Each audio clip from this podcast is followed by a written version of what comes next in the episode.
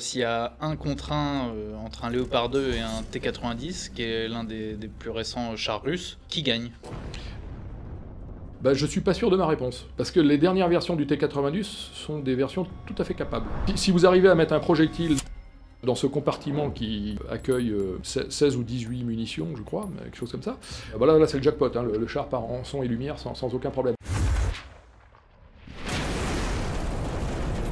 Donc c'est une très belle tactique, c'est une, magnifique embuscade, à dire euh, comme dans les livres, hein, comme, comme, on apprend euh, à, l'école de guerre, euh, comment monter une embuscade. En fait, la, tourelle, elle saute à plusieurs dizaines de mètres de, hauteur, comme, comme, un bouchon de champagne. Et puis l'équipage Ah bah l'équipage, on le retrouve pas. Voilà, c'est pas compliqué. on n'arrive même pas à retrouver les morceaux. Quand on est dans un, dans un char russe, ce que, ce que j'ai fait plusieurs fois dans ma carrière, en fait, on voit très très mal. Alors que certains le donnaient pour mort, la guerre en Ukraine a marqué le grand retour du char de bataille. Pour décrypter les enjeux et les secrets de ces monstres d'acier, nous recevons Marc Chassillan, grand expert français des chars d'assaut. Une version d'une heure 15 de cet œil du pro est d'ailleurs disponible pour les abonnés à notre offre rejoindre, offre dans laquelle vous retrouverez également les versions intégrales de nos grands entretiens et du contenu exclusif. Donc ce n'est pas un missile qui vient percuter frontalement euh, les, blindages épais du, char. Euh, en fait, il a une trajectoire en cloche et euh, il, plonge. Voilà, il plonge en fait sur le, sur le char à, l'endroit où le char évidemment est, relativement dépourvu en matière de blindage et donc ça, perce, ça perce sans aucun problème. Et après la difficulté pour les chars, pour les chars de, conception, je vais dire soviétique, hein, donc les chars soviétiques, c'est toute une famille de chars euh, qui ont démarré avec le T-64, donc comme son nom l'indique, dans les années 60. Et donc le T-64, ça, a été le père générateur de toute une famille de chars, T-60, T-72, T-80, T-90. Et ils ont tous cette même architecture avec la particularité d'avoir euh, euh, un magasin de, munitions qui se trouve euh, situé dans un carrousel. Donc un carrousel, c'est un, un objet qui a la forme de cette table ronde, voilà, et qui et les, équipages de, de, la, tourelle en fait sont assis littéralement sur, euh, sur ce carrousel. Et donc vous imaginez bien que quand un, javelin perce le toit de la tourelle, euh, l'explosion fait, sauter les munitions. C'est l'effet, ce qu'on appelle l'effet bouchon de champagne, hein, qui est en fait euh, l'idée que quand vous avez, vous avez à peu près une, petite trentaine de munitions qui sont, qui sont stockées sous le, sous le panier de tourelle, donc cette trentaine de munitions, ça représente plusieurs centaines de kilos de, poudre propulsive et d'explosifs.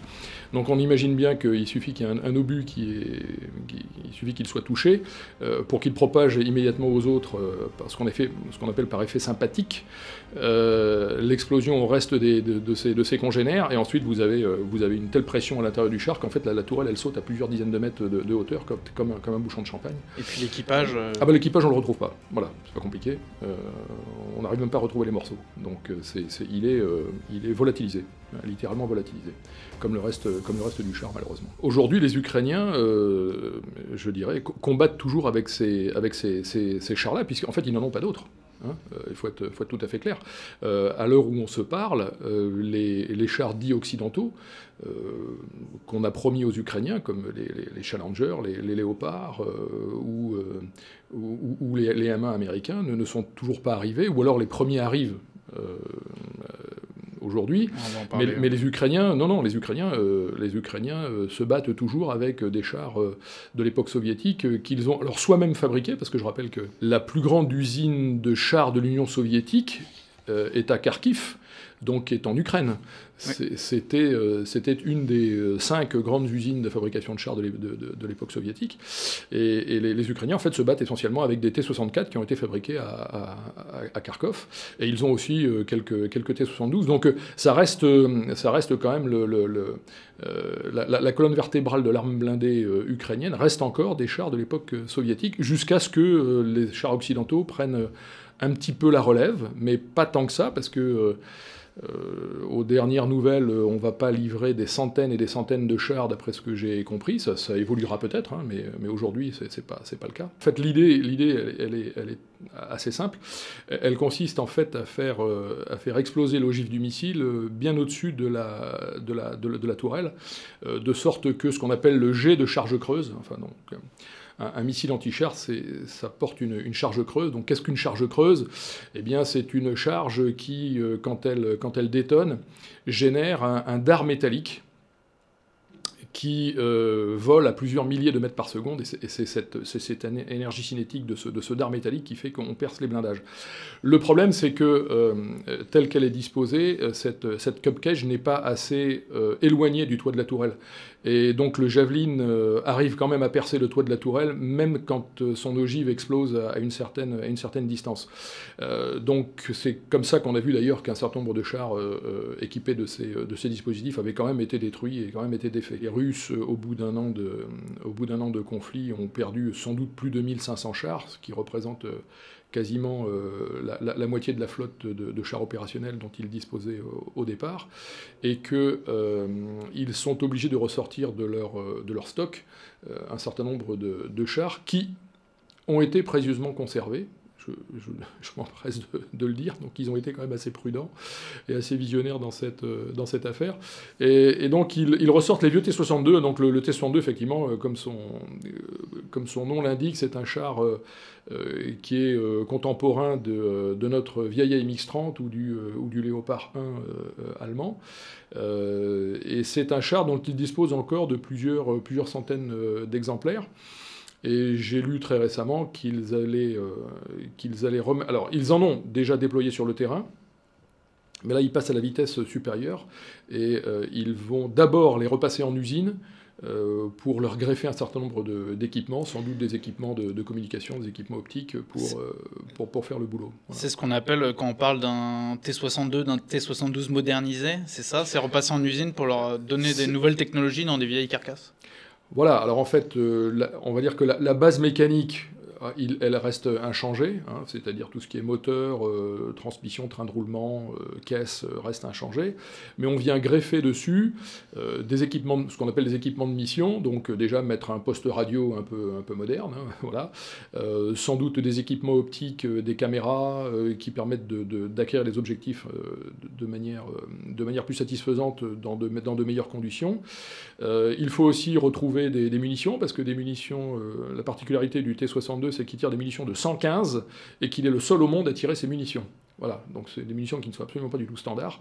Donc il faut que les Russes aillent, euh, trouver, je ne sais où, euh, un, stock de, munitions. Et donc non seulement il faut réviser les chars, mais il faut aussi réviser les munitions, parce que des, munitions trop anciennes, euh, ça peut être assez, assez dangereux à utiliser. Donc il faut sans doute aussi avoir un œil sur ces, sur ces munitions. Et ensuite, voilà, bah, ensuite on les, on, les engage, on les engage sur le champ de bataille, parce qu'en fait, ce dont ont besoin les Russes de manière assez prioritaire, c'est de masse Hein, euh, c'est une tactique assez connue de l'Union soviétique et de la Russie d'aujourd'hui, qui est en fait d'utiliser la masse pour imposer, euh, imposer ses buts sur le champ de bataille. Donc en fait les T-62 vont faire masse. Voilà, je pense que c'est ça qu'il faut retenir. Les, pertes de blindés russes, elles s'expliquent par, euh, beaucoup de choses. Hein, il, y a, plusieurs facteurs qui concourent à ces, pertes élevées. La première, c'est effectivement un, oubli complet de ce qu'on pourrait appeler les, euh, gestes de, combat élémentaires du combat blindé. Voilà, donc quand vous êtes, euh, quand vous êtes chef de char, euh, on vous apprend ce qu'on apprend, le comportement élémentaire voilà, du, du, combat blindé. Donc se poster, observer, se cacher, se déplacer, etc. etc. voilà. Et puis, vous faites ça évidemment en parfaite coordination avec vos, d'abord les, chars de la même unité. Donc vous vous déployez, vous ne restez, pas, euh, restez pas à la queue leu sur, sur une seule route, euh, vous vous déployez, et puis, évidemment, vous avez toute la partie euh, coordination avec les autres, autres armes, l'infanterie au premier, au premier rang, le génie, comme je l'ai dit tout à l'heure, et puis les unités de reconnaissance, c'est-à-dire que vous ne faites pas un pas sans, sans unité de reconnaissance, donc vous devez envoyer vers l'avant un certain nombre d'unités spécialisées qui peuvent se déplacer avec différents moyens euh, et qui viennent vous renseigner. Et, dans le ciel, vous envoyez euh, ce qu'il faut, euh, des drones, des hélicoptères de combat, de l'aviation, pour venir vous renseigner sur l'état du terrain et l'état du dispositif ennemi. Je pense qu'un certain nombre de ces, de ces actes élémentaires, de ces actes élémentaires tactiques, enfin, qui, est en fait le béaba de de la tactique du combat blindé, ont été un peu oubliés Et euh, alors, ce qui n'a pas aussi euh, facilité les choses, c'est les conditions de terrain, puisque de manière euh, totalement improbable, les Russes ont attaqué fin février au moment de la Rasputitsa. Donc, ils se sont retrouvés finalement à peu près tous à, la queue leu sur les rares routes qui rentraient, qui rentraient en Ukraine en venant du nord ou de l'est.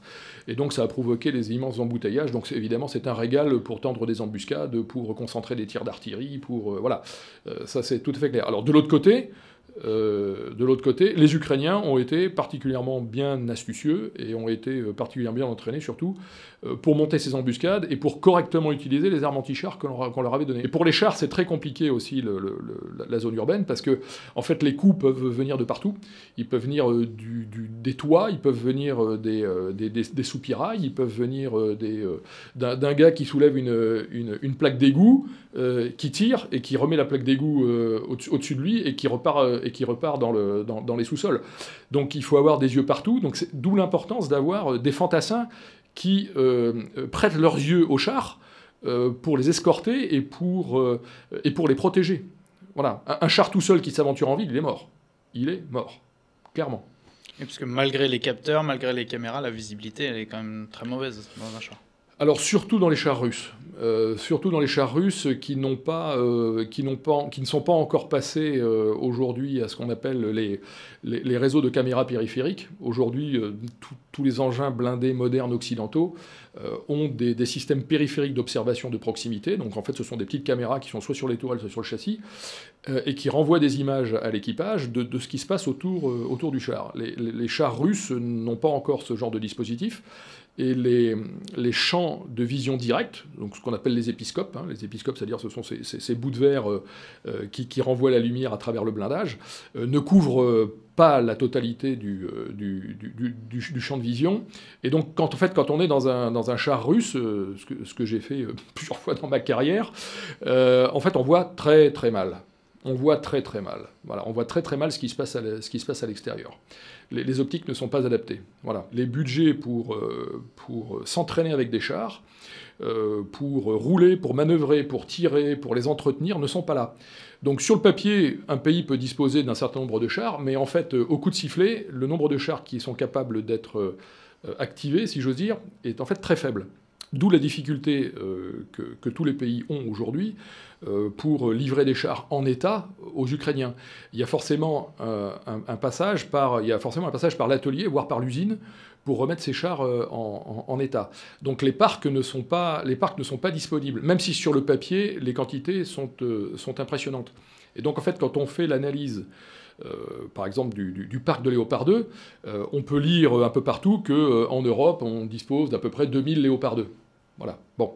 Euh, mais le problème, c'est qu'on ne dispose pas effectivement de ces chars. Ce sont des chars qui ont, qui sont, qui ont été achetés, ça c'est clair, hein, ils font partie de, la dotation des armées, mais des chars réellement euh, transférables en bon état, en fait, il y en a que... Euh, en fait, moi, ce que j'appelle le vivier de, de chars Léopard 2 transférables, c'est moins de 400 machines. Et sur ces 400 machines, vous en avez à peu près la moitié qui euh, dorment dans des hangars depuis des années, c'est-à-dire qu'ils ne sont, pas, euh, sont pas en état de faire quoi que ce soit. Euh, d'où ce qu'on appelle cette, génération de, force, hein, cette génération de potentiel qui, qui prend du temps, qui, prend, qui, coûte, de, qui coûte de l'argent. On, a, vu s'exprimer un certain nombre de, de, responsables politiques polonais en particulier, qui se plaignent du manque de pièces de rechange. Donc en fait, ils ont les chars, mais ils n'ont pas les pièces de rechange. Voilà. Euh, d'où la difficulté de constituer euh, ne serait-ce qu'un seul bataillon de, de, Léopard 2. J'ai retrouvé une vieille vidéo euh, de présentation du, du char Léopard, c'est assez rigolo. Ah oui, avec le boc de bière, oui, c'est très connu. Oui, oui, c'est très connu. C'est une, vidéo une vidéo très connue. Alors, c'est un. Euh, bon, c'est pas une. Euh, comment dirais-je C'est pas une performance dont est capable. dont, seul est capable Léopard 2. Hein, le, Leclerc, il fait exactement la même chose, sans, sans, aucun problème. Mais ça, montre effectivement euh, cette différence de, de, performance entre donc, ces chars qui ont été conçus dans les années 80-90, donc le Léopard 2, le char Leclerc, le char M1 américain, qui, sont, euh, qui ont exactement les mêmes performances de stabilisation.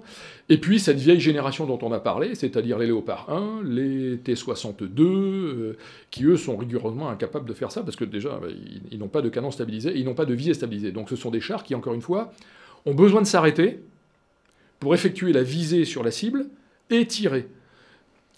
Et une fois qu'ils ont tiré, un coup ou deux coups, tout dépend, euh, tout dépend de la nature de la cible, et tout dépend de l'atteinte la, de qu'ils ont, qu'ils ont réalisée sur cette cible, ça, ils se redéplacent euh, pour gagner un autre poste de tir, un autre poste d'observation, et ils, et, réengagent de nouveau l'ennemi. Alors qu'avec des chars de nouvelle génération, en fait, vous faites tout en même temps. Vous pouvez rouler, c'est-à-dire que euh, vous êtes pour l'ennemi une cible difficile, puisque vous bougez. Donc une cible qui bouge, effectivement, c'est très, très, compliqué à, acquérir.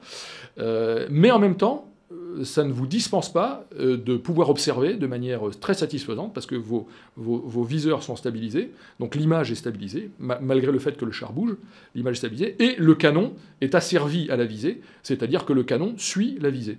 Voilà.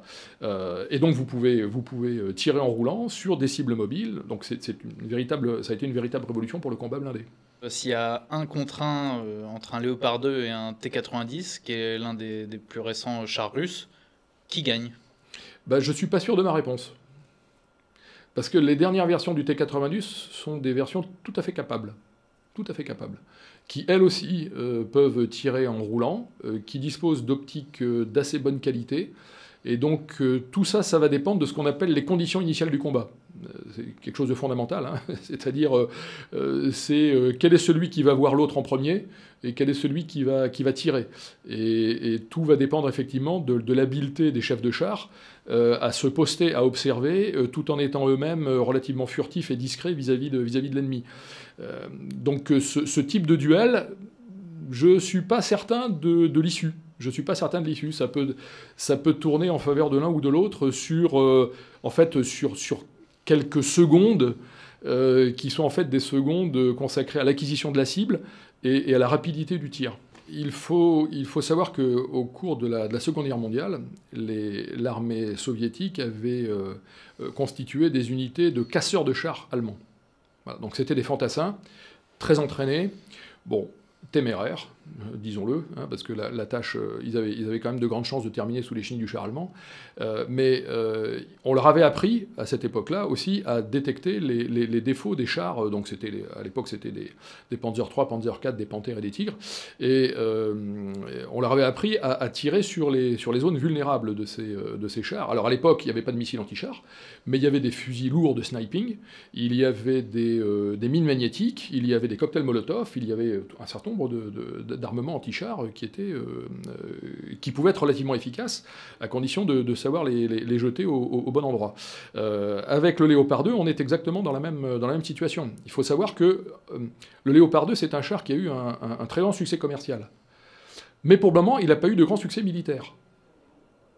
Tout simplement parce qu'il n'a quasiment jamais été engagé au combat, sauf une fois, il y a 4 ou 5 ans de ça, c'était à El Bab, dans le nord de la Syrie. Ce sont des chars Léopard 2 A4, donc la première version du char Léopard, euh, que les Turcs ont engagé au combat. Et ça s'est terminé par un désastre. Les Turcs ont perdu euh, une dizaine de chars euh, en, moins d'une journée. Alors, bon, les, raisons, les raisons sont, diverses. La première, c'est qu'ils les ont mal utilisés, enfin bref, comme, d'habitude. Mais la deuxième raison, c'est que les, gars d'en face, les djihadistes d'en face, ont utilisé ben, des, des, des missiles anti-chars Cornet russes de, de, nouvelle génération et que ces chars sont capables de percer le blindage du Léopard 2 sans problème. Voilà.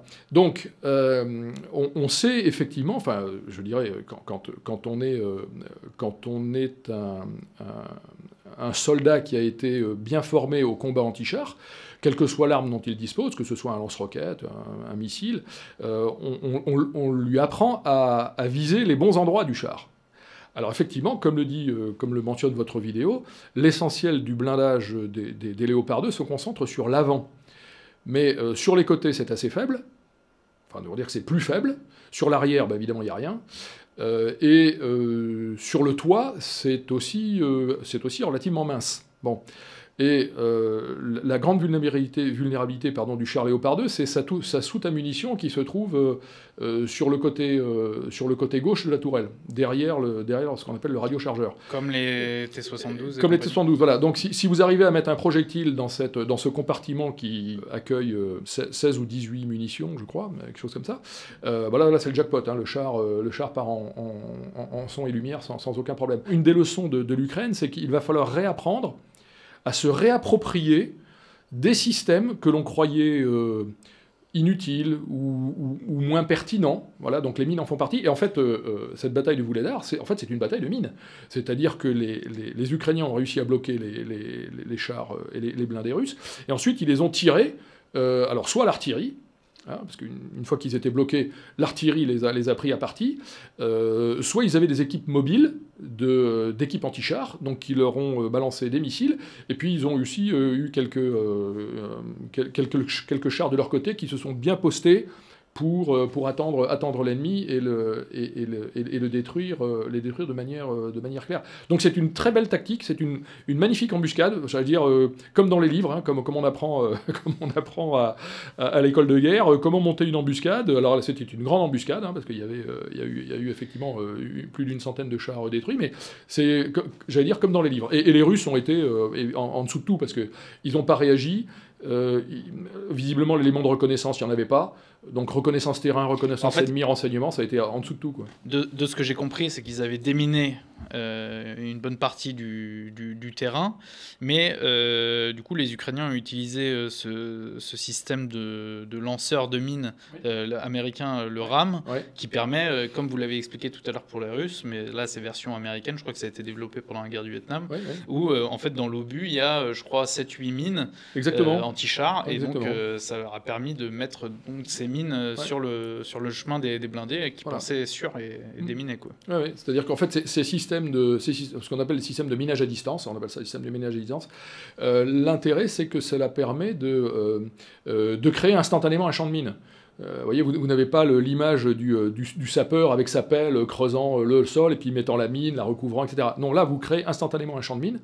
Alors ce sont des mines qui sont relativement petites, hein. elles ont la taille d'une boîte de conserve. Hein. Euh, voilà, euh, imaginez une boîte de thon émiettée, voilà, c'est exactement la, taille de ces mines. Mais ce sont des mines magnétiques, c'est-à-dire qu'en fait, euh, vous n'avez pas besoin de, rouler dessus et de les écraser pour qu'elles pour pour détonnent. En fait, il suffit de passer au-dessus. Et, ces, mines, elles ont un détecteur magnétique. Qui, qui sentent qu'il y a une grosse masse métallique au-dessus d'elles, et donc, quand elles, quand détectent cette grosse masse métallique, elles explosent. Et généralement, elles explosent sous le ventre, c'est-à-dire euh, aussi un endroit très vulnérable des chars. Donc c'est pour ça que ce sont des mines qui n'ont pas besoin d'être grosses euh, pour opérer la destruction d'un char.